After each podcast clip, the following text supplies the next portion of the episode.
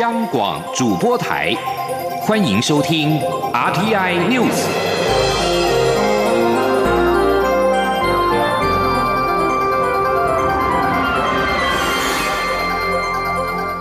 各位好，欢迎收听这节央广主播台提供给您的 RTI News，我是陈子华。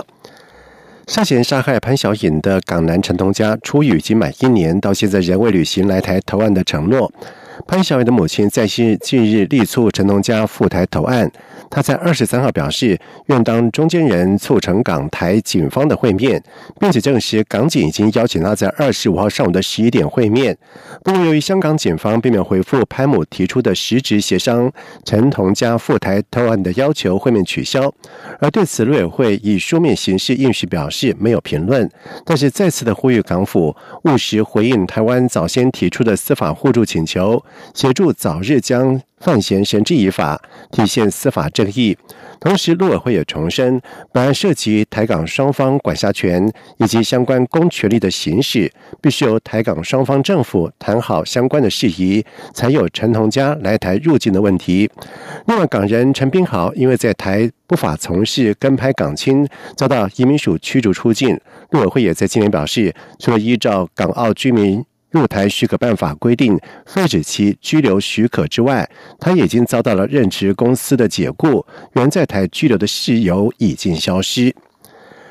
另外，台湾民间团体响应香港十二港人关注组在今天举行了台湾撑港游行，要求中国与香港政府立即释放十二名港人，并且呼吁台湾政府建立明确法制，保障来台寻求庇护者。而游行队伍行进到台北捷运国父纪念馆的时候，主办单位宣称已经有三千人参与这场的游行。记者王兆坤的报道。十二名参与反送中运动的香港人偷渡来台时遭中国拦截扣押。台湾许多民间团体发起游行表态力挺，主要诉求包括立即释放十二港人、停止秘密关押、停止阻挠家属律师面见当事人、公开官派律师身份、安排药物与有需要的被拘留者、公开船只雷达记录、香港官员与家属会面并予以协助，同时呼吁台湾政府与国际社会。对任何管道入境的寻求庇护者，台湾政府应予保密，并建立明确法制保障其基本人权。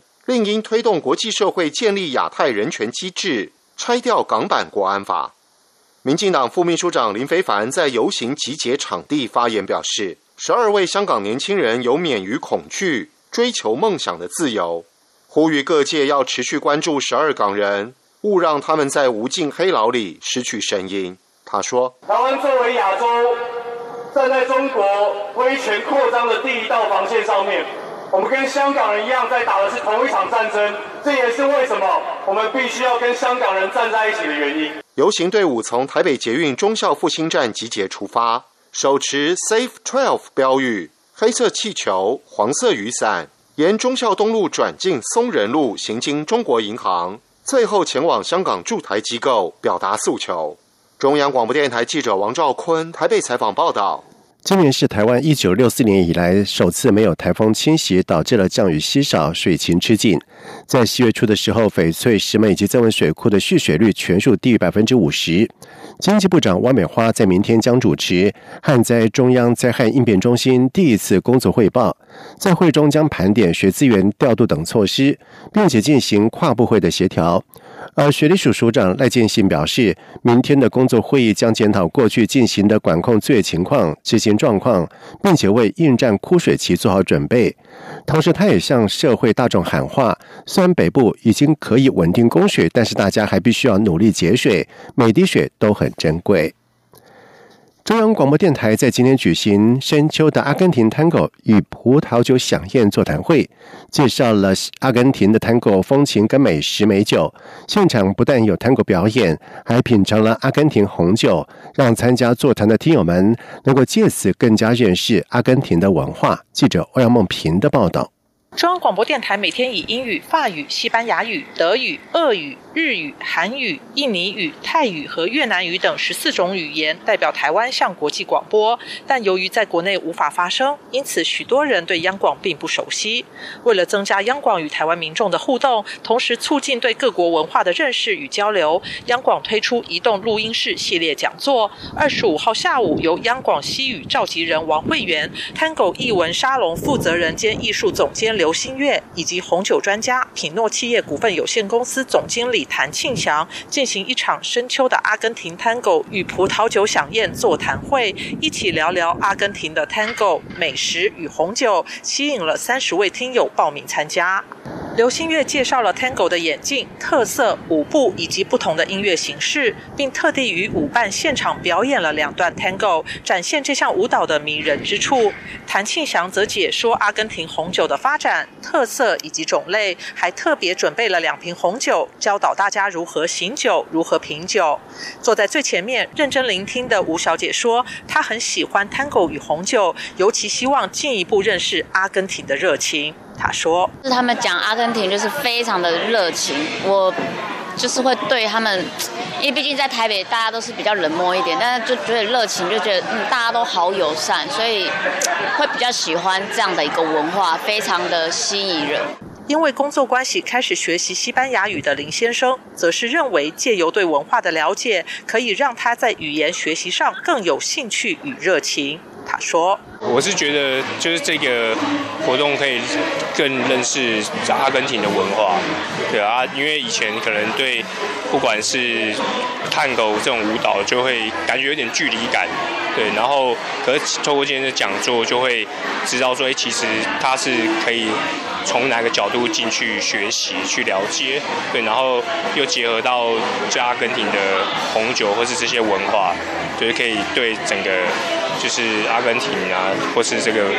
南南美洲国家会有更多认识。座谈会最后，现场提问踊跃，从该如何学习 Tango，要如何让先生同意太太自己去学 Tango，如何选购红酒，开瓶后如何保存，选择木塞好还是旋盖好，到跳 Tango 的时候适合喝哪种红酒，让现场充满笑声，在音乐及酒香中度过一个充满浓浓南美风情的周日下午。中央广播电台记者欧阳梦平在台北采访报道。在外电消息方面，美国国务院表示，国务卿蓬佩奥在二十四号打电话给白俄罗斯总统卢卡申科，要求释放美国高级政策策略人士西利亚罗夫，并且让他离开白俄罗斯。西利亚罗夫是美国哈佛大学的学者，在美国、俄罗斯以及乌克兰都曾经担任过总统参选的顾问。他是在七月二十九号，也就是白俄罗斯八月总统大选之前遭到拘押。卢卡申科在这次大选当中宣称。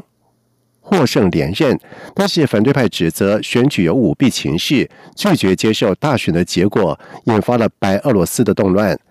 而西里亚罗夫的律师在十九号表示，西里亚罗夫已经改为居家监禁。而美国国务院发言人表示，国务卿呼吁白俄罗斯释放遭到错误拘押的美国公民西里亚罗夫，并且让他立即离开白俄。同时，蓬佩奥也重申，美国支持白俄罗斯人民对于民主的渴望。智利首都圣地亚哥在今天举行公投，以决定是否变更智利军事独裁者皮诺切特执政时期制定的宪法。在二零一九年的十月二十五号，每天数千人上街持续的示威运动，最终汇聚成为震撼人心的百万人示威，但是也造成了三十人死亡、数千人受伤，并且有将近三千人遭到了逮捕。另外，有好几百名的示威的民众的眼睛被警方的橡皮子弹打瞎。然而，在大示威的几个星期之内，也迫使总统皮涅拉同意启动草拟新宪法的程序。而在公投之前，在十九号也出现了大规模的民众示威，纪念大示威的周年，因此预料选民会相当踊跃参加今天的公投。而这次公投的选票上将询问智利的选民有两道问题，也就是同意或者是反对制定新宪法。如果有必要制定新宪，应该由哪个机关来草拟？是由包括国会议员和公民组成的大会，或是由全部由一百五十五位公民所组成的大会？而这项公投将从当地时间今天上午的八点，也就是台湾时间今天晚上的七点开始投票，预定在晚上的八点，也就是台湾时间二十六号上午的七点结束。以上这节整点新闻由陈子华编辑播报。这里是中央广播电台台湾之音。